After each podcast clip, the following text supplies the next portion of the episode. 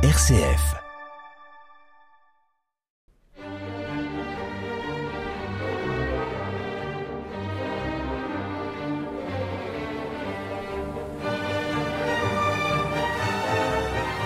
Bonjour et bienvenue dans l'émission Les Pierres racontent.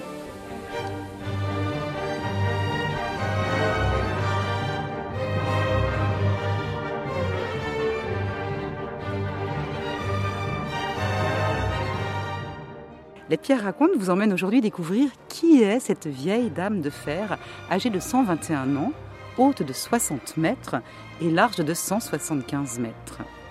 Si elle est l'un des monuments préférés et incontournables de Charente-Maritime, eh bien, elle est aussi la dernière visible en France. Probablement l'avez-vous deviné, il s'agit du pont transbordeur de Martrou à Rochefort. Nous sommes en compagnie de Mallory, qui est médiatrice culturelle sur le site du pont transbordeur. Mallory, bonjour. Bonjour. Nous vous remercions de nous accueillir aujourd'hui car nous sommes très curieux, voire en attente de ce voyage au-dessus de la Charente. Enfin, nous allons pouvoir embarquer sur cette mythique nacelle. Mallory, vous allez aussi pouvoir nous raconter pourquoi et comment fut construit ce bâtiment et surtout pourquoi aujourd'hui il est le dernier à être encore en activité sur notre territoire. Nous sommes au pied du pont qui enjambe la Charente et ne pouvons être que très impressionnés par ce géant de fer dont l'allure tranche avec l'aspect très bucolique du paysage. La hauteur du tablier, c'est 50 mètres hein, au-dessus des plus hautes eaux de la Charente. Et puis si l'on ajoute les pylônes, eh bien l'on culmine à plus de 65 mètres de hauteur. hein. Et au-dessous, tout en bas, la Charente, dont nous voyons la nacelle qui traverse le fleuve en à peine 4 minutes. Ce pont, il a été inauguré en 1900 après 27 mois de travaux, donc à la même époque que la gare d'Orsay, que le Palais de la Découverte à Paris. Aussi, pourquoi un pont ici, à cet emplacement du port de Martrou? Alors pourquoi un pont? Eh bien tout simplement pour remplacer un système de bac qui existait jusqu'alors. La difficulté de ce bac, c'est que ce sont des rameurs qui traversent les 160 mètres que fait ici la Charente. La Charente est soumise au phénomène de marée, marée haute, marée basse. Parfois vous avez du courant, parfois vous rajoutez le vent et les embarcations peuvent chavirer. Donc il est parfois dangereux de pouvoir traverser, surtout en période hivernale, quand vous avez quelques tempêtes. Ces rameurs d'un autre temps refusaient par moment de traverser parce que les conditions de sécurité n'étaient pas réunies. Pourtant, les usagers devaient aller travailler. Vous aviez la main-d'œuvre qui, avait besoin d'aller travailler à l'arsenal de Rochefort, parce que l'arsenal est installé à Rochefort depuis 1666. Et surtout, cet arrière-pays, côté Échillé, était un arrière-pays agricole. Et nos paysans avaient besoin d'aller vendre leurs marchandises au marché de Rochefort. D'où l'utilité de pouvoir traverser cette Charente par tout temps et en toute sécurité. Malheureusement, ce bac ne rendait pas ce service et les usagers ont demandé à nos autorités locales de trouver un autre système de passage. Et comment ça se passait? Il y avait des bacs à quel rythme jusqu'en 1900 Vous aviez des bacs uniquement à marée haute, environ toutes les demi-heures. Et la difficulté aussi, c'est que les bords de Charente étaient envasés. Donc quand le bac arrivait et déposait sa planche euh, pour arriver sur la grève des bords de Charente, eh bien par moment nous étions encore envasés. Donc certains matelots en profitaient et proposaient leur service aux gentes dames, bien bottées, pour ne pas salir leurs chaussures, de les transporter sur leur dos, moyennant finance. Et combien de temps à cette époque-là pour traverser la Charente sur le bac? Vous aviez environ, alors après ça dépendait des conditions météo, mais quelque chose comme un petit quart d'heure pour pouvoir traverser. Et combien de personnes pouvaient embarquer en même temps sur ce bac? Alors ça dépendait de la taille du bac, puisque vous aviez deux services de bac qui se relayaient et qui euh, se côtoyaient euh, quand vous aviez des jours de marché, là où l'influence était plus forte, mais vous pouviez mettre deux carrosses euh, sur le bateau ou 50 piétons. Autant que sur la nacelle alors? Sur la nacelle, vous aviez un petit peu plus de carrosses, puisqu'on pouvait mettre 9 voitures attelées sur la nacelle ou 200 piétons tout seuls. Aussi en cette fin de 19e siècle, eh bien, la circulation est de plus en plus importante, le bac sera de moins en moins adapté, il va falloir trouver un nouveau système de traversée. Alors ça c'est un véritable défi je suppose. Alors oui, c'est un défi pour traverser cette Charente. Vous avez un arsenal qui est situé à Rochefort et donc la marine a son droit de regard sur tous les projets proposés. C'est vrai qu'on est dans les années 1850, 1900 et que nos ingénieurs ont plein d'idées. Donc vous imaginez que quand on, la ville, le département euh, va dire qu'il cherche un autre projet, eh bien tous les ingénieurs vont proposer des projets euh, tels un tunnel sous la Charente ou un pont tournant ou encore un pont suspendu. Malheureusement, tous ces projets vont être refusés, soit pour des questions économiques, parce que ça a coûté assez cher, soit pour des raisons aussi maritimes, où là, la marine a refusé le projet, protestant que ça pouvait être une entrave à la sortie des bateaux. Quand vous aviez un pont tournant avec une pile en plein milieu de la Charente et une route qui aurait tourné pour laisser passer les bateaux, vous imaginez qu'une pile en plein milieu de la Charente, la marine a refusé pour des raisons de sécurité. Parce que c'est jusqu'à 1000 bateaux par an qui empruntaient la Charente, chargés de pierres, de Crasane. C'était aussi des bateaux euh, qui étaient euh, fabriqués dans l'arsenal ou alors qui remontaient l'arsenal jusqu'à l'arsenal pour pouvoir être réparés. Tout un matériel aussi dont, nécessaire pour équiper ces bateaux. Effectivement, vous aviez du matériel pour tout ce qui était arsenal, mais il ne faut pas oublier aussi que la Charente à cette époque est navigable jusqu'à Cognac et Angoulême, donc gros commerce euh, d'eau de vie, de Cognac bien évidemment, et autres euh, marchandises qui transitaient ici par, euh, par cet estuaire de, de la Charente. Au final, les autorités retiendront le projet de Ferdinand Arnaudin, spécialiste des ponts transbordeurs, pour plusieurs raisons. Est-ce celui qui correspondait le mieux aux contraintes du site? Il a répondu aux attentes de la marine qui demandait à avoir une, euh, totale liberté pour pouvoir passer les, bateaux. Il a cet avantage d'avoir un tablier situé à 50 mètres au-dessus des plus hautes eaux, ce qui était la norme maritime à l'époque pour pouvoir passer tous les bateaux avec des grands mâts. Vous avez par exemple l'Hermione qui a besoin de 48 mètres pour pouvoir passer. Là, vous êtes à 50 mètres au-dessus des plus hautes eaux. Donc ça laisse une, totale liberté, un total débouché à tous les passages de bateaux. Et puis vous aviez aussi une histoire de coût. Quand on parle de la construction d'un pont, d'un projet de pont, euh, d'un tunnel sous la Charente, d'un pont suspendu ou encore d'un pont tournant, eh bien ça se compte en millions de francs. Là, M. Arnaudin, quand il propose son devis de pont transbordeur, on est à 500 000 francs. Donc effectivement, nos autorités locales étaient très intéressées par ce système de pont. Ce qui les a fait réfléchir, c'est qu'effectivement, quand M. Arnaudin dépose son brevet en 1887, eh bien, il n'a pas encore construit de pont transbordeur. On n'est pas totalement rassuré sur une fiabilité technique de cet ouvrage. Aussi, c'est l'aspect économique qui va l'emporter. Puis surtout une, une poussée forte de la population qui veut un autre système de traversée puisque les premiers ponts transbordeurs, enfin c'était pas des ponts transbordeurs, mais c'était des ponts à chaîne. Euh, il y avait déjà eu deux exemples, celui de la Roche-Bernard, celui d'Angers, et les deux s'étaient effondrés. Donc on imagine euh, les réserves de la population ou des autorités aussi face à ce, nouveau projet, ce défi. Alors il est vrai que ces deux accidents de ponts à chaîne, effectivement, a même stoppé la construction des ponts suspendus en France on avait trop peur des accidents, bien évidemment. En plus, c'était des accidents mortels, donc effectivement, on a arrêté la construction de ces ponts, ayant cherché des systèmes pour pouvoir consolider ce qui existait déjà. Monsieur Arnaudin avait quand même, euh, cet ingénieur a commencé très tôt, et j'allais dire est tombé, euh, voilà, un enfant de la balle très tôt, puisque son père était déjà conducteur de travaux dans l'entreprise Seguin et Frères elle-même qui avait construit le premier pont suspendu sur le Rhône à Tournon. C'était des ponts à chaîne ou encore avec la mention de monsieur euh, Marc Seguin, des fils parallèles, c'est-à-dire que vous aviez tout, des petits torons de fils qui étaient, mis qui étaient assemblés les uns à la suite des autres. Lorsque vous aviez un effort, eh bien, ces fils finissaient par se tendre et par se rompre. Là, monsieur Arnaudin, il a repris cette idée en gardant cette histoire de fils, mais au lieu de les mettre parallèlement, il a eu l'idée de les torsionner. Première couche toronnée dans un sens, deuxième couche toronnée dans l'autre sens, et ainsi de suite les efforts s'annulent et le câble devient plus résistant. Il va pouvoir relancer la construction des ponts suspendus, ce qu'on appelle les ponts suspendus de deuxième génération. Mais c'était un peu le même euh, profil, le même procédé qui était utilisé pour les cordages de la marine Alors, effectivement, c'est un peu le même principe, même si les puristes vous diront que non, puisque le cordage, c'est quand même un tissage particulier, parce que c'est le, cordage est tourné dans un sens déjà sur lui-même pour ensuite être retourné sur lui-même. Là, c'est pas le cas. Là, c'est juste des tourons qui sont tournés dans un sens. La couche d'au-dessus est retournée dans l'autre sens. Donc ça va révolutionner le monde des ponts suspendus. Ça va pouvoir relancer la construction. Ferdinand Arnaudin est l'inventeur et le constructeur de beaucoup de ponts suspendus en France. Mais ça lui a permis aussi de mettre en place les ponts transbordeurs. Oui, car Ferdinand Arnaudin réalisera six des ponts transbordeurs français, c'est-à-dire la majorité. Il va même construire les, certains ponts à l'étranger.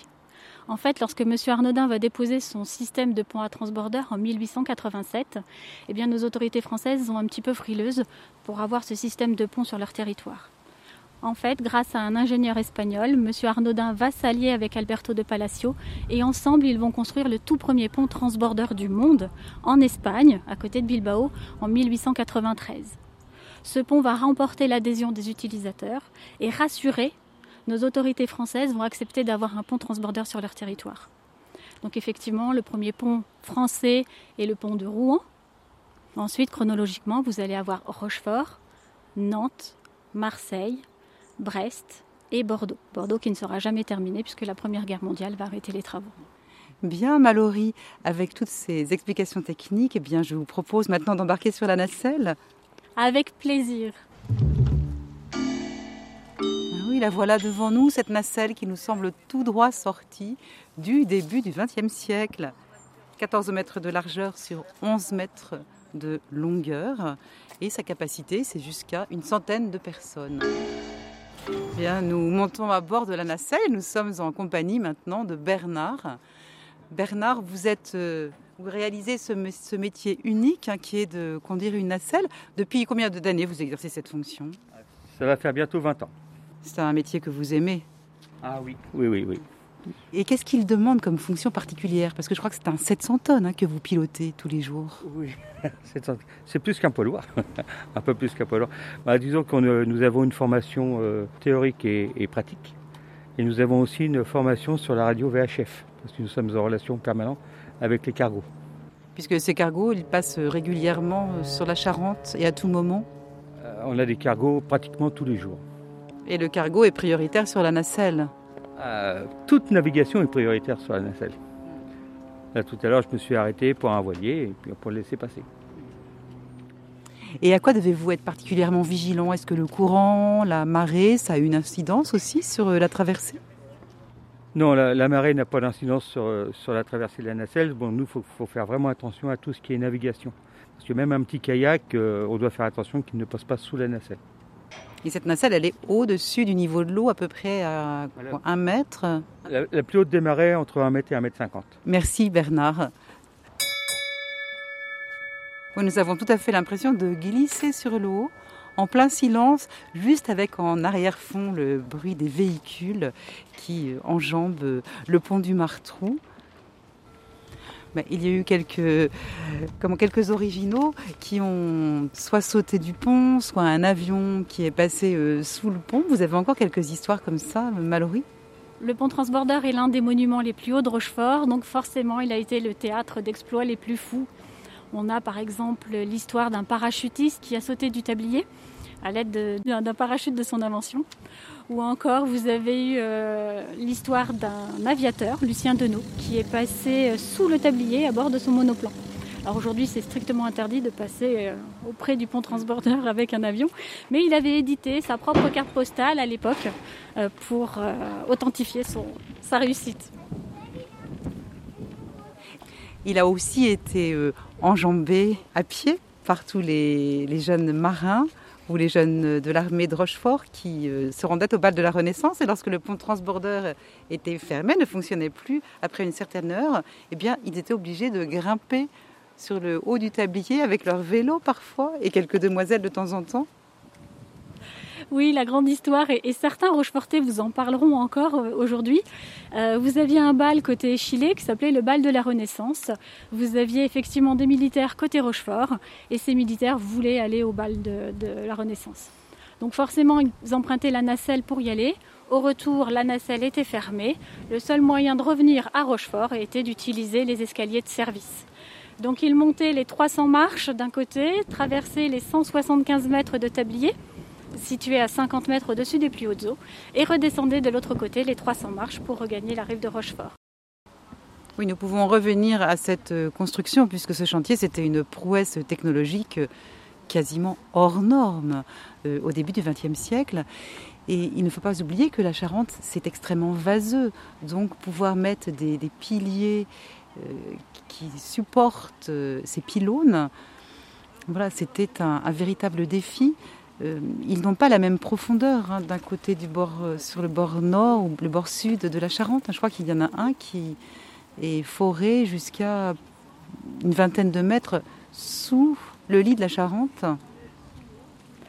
La prouesse technique du pont transborder, bien évidemment, c'est d'être édifié en plein milieu des marais. Vous êtes un petit peu à l'extérieur de Rochefort, vous êtes quasiment sur la commune d'Échillé, dans un petit hameau d'Échillé qui s'appelle Martrou, d'où lui vient son nom.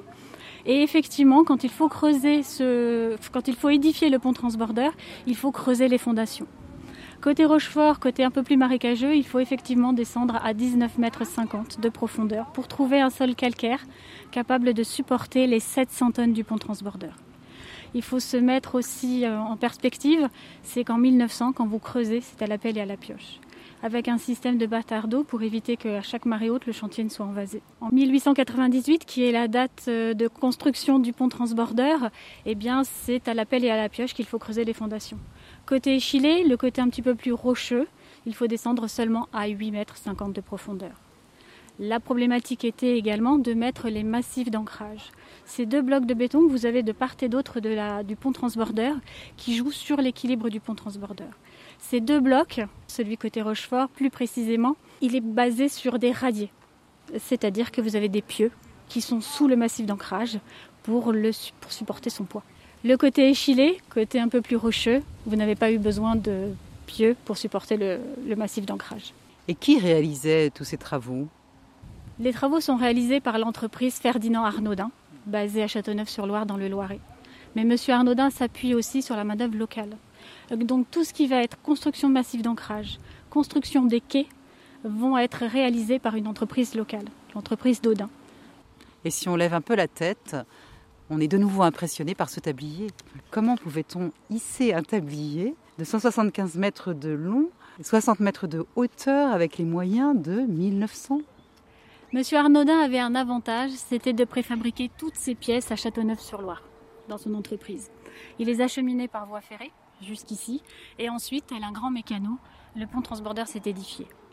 Il avait également pour construire ce tablier euh, qu'il a mis en place en sept mois, c'est d'avoir inventé une grue auto-élévatrice qui lui permettait de monter pièce par pièce et ensuite d'assembler, grâce à du rivetage à chaud, toutes les pièces formant les 175 mètres de tablier. La nacelle a été actionnée comment à cette époque-là? Il n'y avait pas encore de moteur électrique. Au tout début, le pont transborder est un petit peu à l'extérieur de Rochefort, donc on n'a pas l'électricité. C'est actionné grâce à une machinerie à vapeur. 1900, c'est aussi l'époque euh, où sont réalisés nombre d'édifices en fer. Et puis, euh, ça devait être un chantier à ciel ouvert, euh, ce, pied de pont transborder. Effectivement, en plus avec des corps de métier très différents, vous aviez le monteur en charpente métallique, mais vous aviez aussi tout ce qui était riftage, du riftage à chaud pour l'assemblage de toutes les pièces.